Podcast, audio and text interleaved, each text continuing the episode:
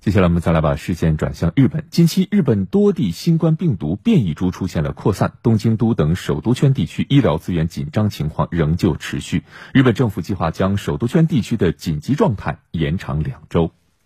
目前，日本首都圈的东京都、神奈川县、千叶县、埼玉县四个地区仍处于紧急状态，期限截止到三月七号。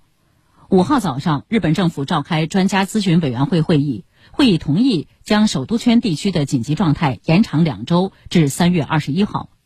会后，日本厚生劳动大臣田村宪久表示，延长紧急状态的主要目的是缓解首都圈地区医院病床紧张的状况。他说，日本政府将加强筛查感染者，提高检测数量，加大对新冠病毒变异株的调查力度，在这两周内尽可能控制感染者继续增加。预计日本政府将就相关决定向国会报告后，于五号晚些时候正式宣布延长紧急状态。另一方面，新冠病毒变异株已在日本多个地区出现蔓延。日本厚生劳动省四号发布消息称，截至目前，已检测出具有较强传染性新冠病毒变异株的地区已扩大至十九个都府县。